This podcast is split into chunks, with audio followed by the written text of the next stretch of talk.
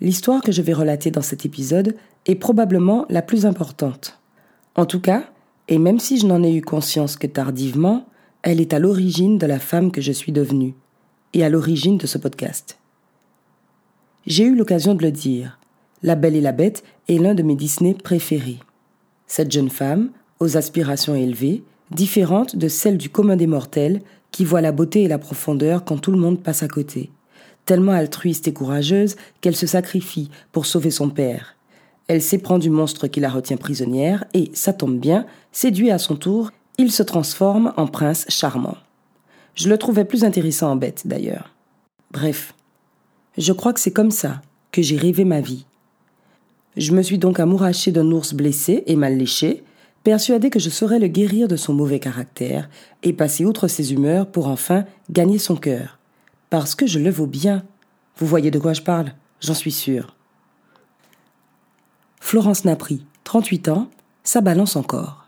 Hé Peux-tu faire de moi un prince? Euh, voyons ça. Poularde royal Non. Euh, crabe à la gelée royale Ah, ça passe, monseigneur. Salade César noir. Couché, Brutus. Ah, pour faire un prince. C'est un saut officiel Dis la formule magique. Rebelle et la fête. Moi paré pour sa sortie Pour décharger l'estomac en moi un paquet de pité Pas sorti moi la se mentir Forcé au râler petit ban là Coûter sans caille raconter là Rester six et pas courir Pas tout ça qui fait un plaisir Les témoignages et pistes de réflexion affluent. Je vous en suis reconnaissante. La petite sirène. Nous y voilà. Mon petit ami est formidable. Certes un peu bourru, pas très tendre ni câlin, attaché à maintenir un peu de distance et à ne pas me laisser prendre trop de place dans sa vie. Mais il a plein de qualités. Il est généreux, droit, fidèle, il paraît que c'est important, ambitieux et intelligent. Et puis, il m'aime. Enfin, je crois. Au fond de lui, je sens bien les douleurs qui le rongent et qui me peinent. Et j'en suis persuadée, avec de la patience, de la compréhension, de la douceur, je suis une femme, forcément je suis née avec tout ça. Je parviendrai à faire de lui le parfait compagnon de route et le modeler à mon imaginaire. En attendant, je peux bien supporter ses sautes d'humeur, ses pics et ses méchancetés. Il aime bien me faire sentir ou croire que je ne serai jamais à la hauteur. Mais c'est mal me connaître, je vais me battre. Pour lui, pour nous. Ah, on s'est battu, oui. Deux fois, je crois. Pour des trucs à la con. Le ton monte, je m'énerve, je hurle, je griffe. Il me maintient contre le mur en me tenant par le cou. Ça fait bizarre. C'est nous, ça? Vraiment? Un jour, ça va plus loin. Une dispute sur un sujet qui ne nous concerne même pas. Une pote à moi trompe son gars. Sans la défendre, je ne m'oppose pas non plus fermement à l'idée. Mon chéri en déduit que je serais capable de lui faire la même. Il me lance plein de bêtises à la figure. Je bondis. Il m'accueille d'un coup de poing en plein visage. J'atterris trois mètres plus loin, le nez saignant sur la moquette. Sonné. Il s'en veut à mort, se confond en excuses. Il n'en a aucune pourtant, et il en a bien conscience. Mais il est déjà tellement accablé que moi je n'en rajoute pas. Je le comprends, je lui pardonne. Je n'envisage même pas de le quitter en fait. Pas une minute. D'ailleurs, je ne suis jamais non plus revenu sur cette affaire, ni n'en ai parlé à personne. Lui s'en est ouvert à ses amis, dès le lendemain. Non pour se dédouaner, je ne crois pas, mais parce qu'il avait merdé et avait besoin de le dire. Moi, je m'entends encore expliquer à ma bosse, inquiète des pétéchis qu'elle voit dans mon œil, que je me suis pris une porte. C'est pathétique. Comme à mon habitude, vous commencez à me connaître, j'ai rangé ça quelque part et continué comme avant. Non, c'est pas vrai. Tout avait changé à l'intérieur. Parce que j'avais une part de responsabilité dans ce qui s'était passé. Non pas sur le mode je l'ai cherché, ça, ça n'a aucun sens. L'agresseur ou le bourreau n'ont pas besoin qu'on leur donne le feu vert pour frapper. En revanche, dès le début de notre relation, j'ai embrassé le rôle de celle qui vaut moins que son conjoint, par égard pour lui, par respect de conventions que je n'avais pas questionnées et par manque d'estime de moi. Alors j'ai renversé la vapeur, pris ma vie en main et décidé des chemins que je voulais désormais emprunter. Et je me rends compte aujourd'hui que plus qu'autre chose, c'est ça qui nous a éloignés, puis séparés au final, même si ça a mis des années. Je ne me suis plus jamais mangé de pain dans la gueule, mais la violence est restée, sourde et omniprésente. Fermeture, paroles désagréables, refus de s'intéresser à cette personne dont on partage la vie et qu'on dit qu'on croit profondément aimer. Ça faisait belle lurette que l'amour s'était étiolé.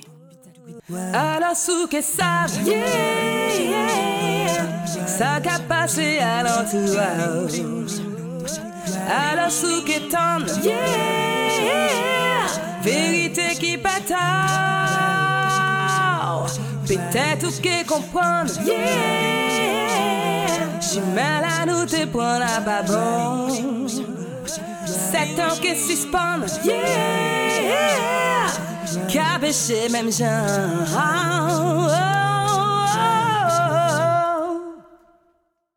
Pourquoi vous racontez ça?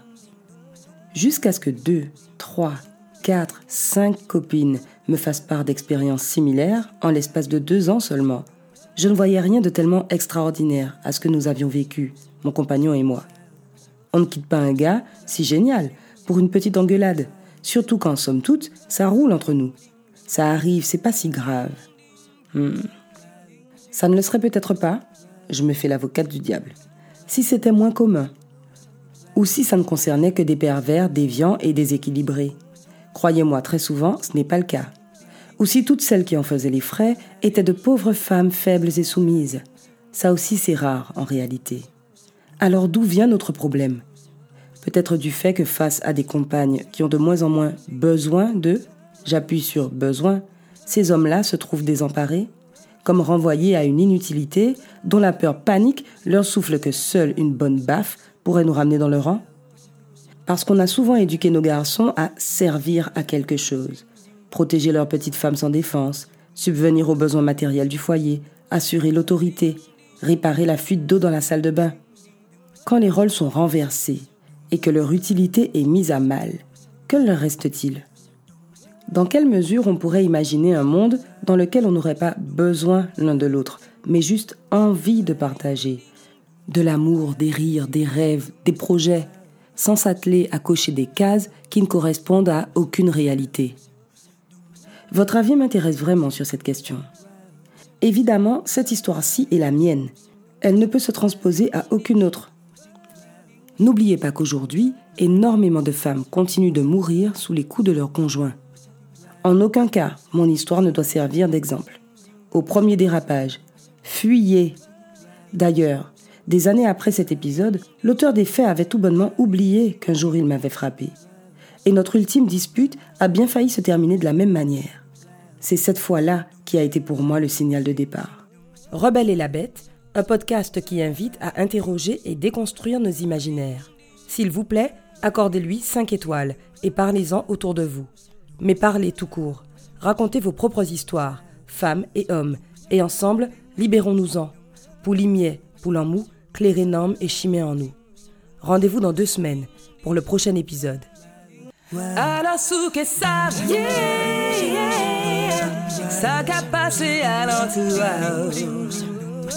Alors sous que t'en vérité qui bataille. Peut-être que comprendre, j'ai mal à nous te prendre à pas bon. Sept ans que suspendre, yeah, caboché même genre. Messieurs, vous vous êtes déjà senti menacé par une femme? Dans quelles circonstances? Intégrité physique Domaine professionnel Familial Sur le plan intellectuel Sexuel? Racontez-moi.